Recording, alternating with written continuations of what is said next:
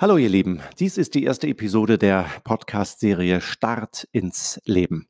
Mein Name ist Michael Mayer, ich bin 50 Jahre alt, lebe in Hamburg und bin Diplomingenieur.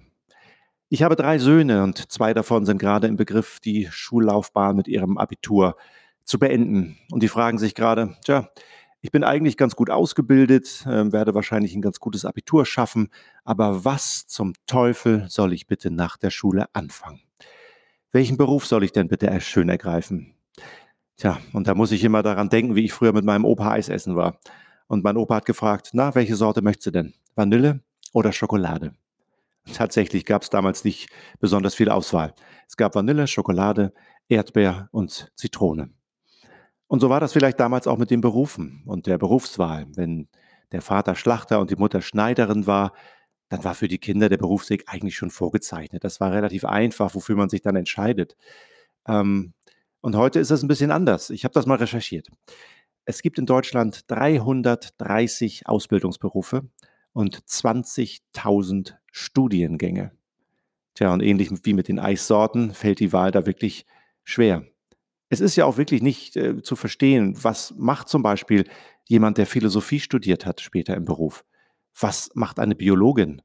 Ähm, vielleicht hat man so eine Vorstellung dafür, dafür, wie ein Friseur arbeitet oder ein Klempner, aber so ganz genau weiß man das vielleicht nicht. Ob das nicht vielleicht auch eine Möglichkeit wäre, ins Berufsleben zu starten. Aber mal unabhängig von der Berufswahl gibt es viele ganz so lebenspraktische Fragen. Was brauche ich eigentlich für Formalitäten, um in den Beruf zu starten? Was ist eine Lohnsteuerkarte? Wie kriege ich mehr Nettogehalt vom Bruttogehalt hin? Was ist das überhaupt, netto und brutto? Wie finde ich einen Betrieb? Kann es eigentlich sein, dass mich keiner nimmt? Ähm, ist es besser, erst eine Ausbildung zu machen und dann zu studieren oder gleich zu studieren? Fragen über Fragen. Auch ich habe nicht auf alle diese Fragen eine Antwort und ich glaube, es wäre auch ziemlich langweilig, wenn ich äh, die ganze Zeit nur alleine reden würde. Deswegen lade ich mir in dieser Podcast-Serie verschiedene Interviewpartnerinnen und Interviewpartner ein.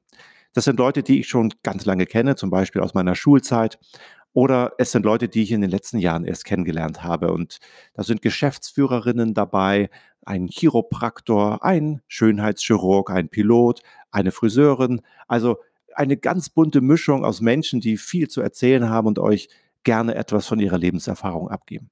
Also, stay tuned. Ich freue mich riesig auf diese interessanten Gespräche ähm, und bin sicher, dass ihr etwas dazu beitragen könnt, dass ihr einen guten Start ins Leben habt.